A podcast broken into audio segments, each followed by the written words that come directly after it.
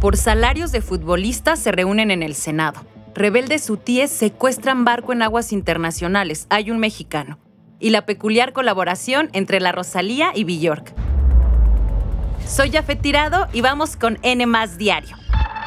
Un producto de N Podcast.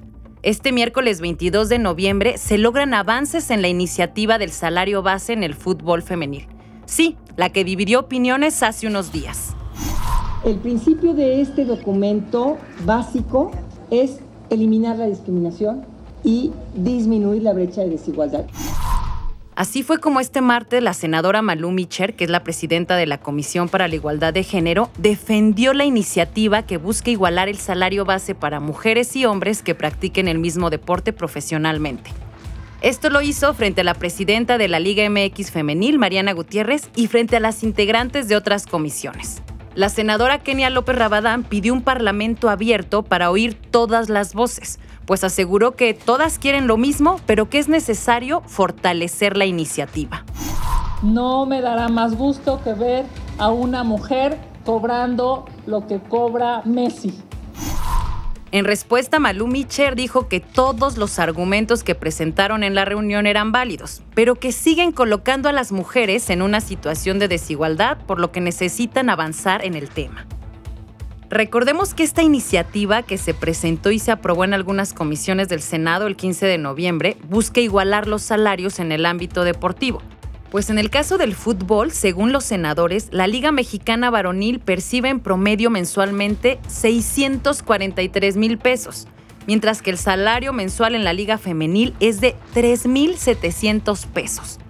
La presidenta de la Liga Femenil dijo que la igualdad salarial era inviable, pues pondría en riesgo la sede de la Copa del Mundo 2026 y la propuesta para organizar el Mundial Femenil 2027 junto con Estados Unidos. ¿Y qué pasó después de este encuentro? Pues los senadores acordaron instalar una primera mesa de trabajo el 23 de noviembre, cosa que llama la atención porque esto había sido rechazado la semana pasada. Mariana Gutiérrez, la presidenta de la liga, aceptó que con esta iniciativa del salario base, la Liga MX femenil seguirá creciendo. Hoy celebro que es un día histórico y estamos muy en favor del salario base que se puso en la iniciativa. Recordemos que esta iniciativa aún se tiene que discutir en el Pleno del Senado, solo que el periodo de sesiones termina en la segunda semana de diciembre. Así que ya veremos si avanza o se estanca.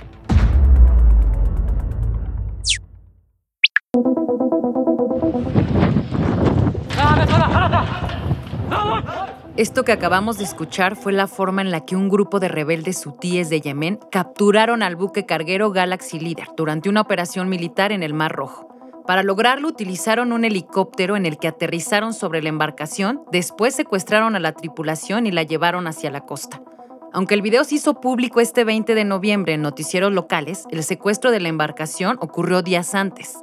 El buque Galaxy Leader, que transportaba automóviles y camiones, pertenece a una empresa británica y es operada por Nippon Yusen, que es una firma japonesa, la misma que confirmó que la tripulación a bordo estaba compuesta por 25 marineros. Ahora ya sabemos que algunos son de origen búlgaro, ucraniano, filipino, rumano y que había dos mexicanos. De hecho, uno de ellos publicó en redes sociales que se quedó en el puerto antes de navegar, por lo que ya se confirmó que se encuentra salvo. La Secretaría de Relaciones Exteriores de México informó en un comunicado que ellos, a través de la Embajada de Arabia Saudita, se mantienen muy atentos a la situación y que ya trabajan en gestionar la liberación de los tripulantes. Y seguro se preguntarán por qué secuestraron este barco y no cualquier otro. Pues resulta que los rebeldes hutíes piensan que este barco tiene conexión con Israel y por eso advirtieron que continuarán atacando otras embarcaciones que estén vinculadas con este país. Esto por los ataques del ejército israelí a la franja de Gaza. Finalmente, ¿quiénes son los hutíes? Es un grupo rebelde que nació en la década de los 90, cuenta actualmente con al menos 180 mil hombres armados y desde el 2014 mantiene el control de Sanaa, la capital de Yemen. Y antes de despedirnos, la Motomami y Bjork estrenaron Oral, la nueva canción con la que buscan defender a la fauna marina y ayudar a asociaciones que regulan la cría de peces en Islandia. Pues resulta que desde 2018 los islandeses han protestado contra la creación de un nuevo centro de acuicultura en la región. Ellos acusan que el proyecto pone en riesgo al salmón salvaje islandés. Además, en estas piscifactorias del país, que son granjas acuáticas, hay un salmón atlántico que viene a partir del salmón noruego, pero que cuando escapa se reproduce con el salmón salvaje y esto está provocando que su ADN empiece a cambiar, lo que podría llevar a su extinción. Oral salió después de posponerse en dos ocasiones. La primera fue el 27 de octubre y el 9 de noviembre. Y llama la atención que esté en inglés, algo poco común en la carrera de la Rosalía. Lo recaudado, ellas lo donarán para luchar contra las piscifactorías. Pero cuéntame, ¿ustedes creen que las colaboraciones entre artistas en pro del medio ambiente realmente funcionan? Responde la encuesta en la descripción de este episodio. Eso fue todo por hoy. Que tengan un excelente miércoles.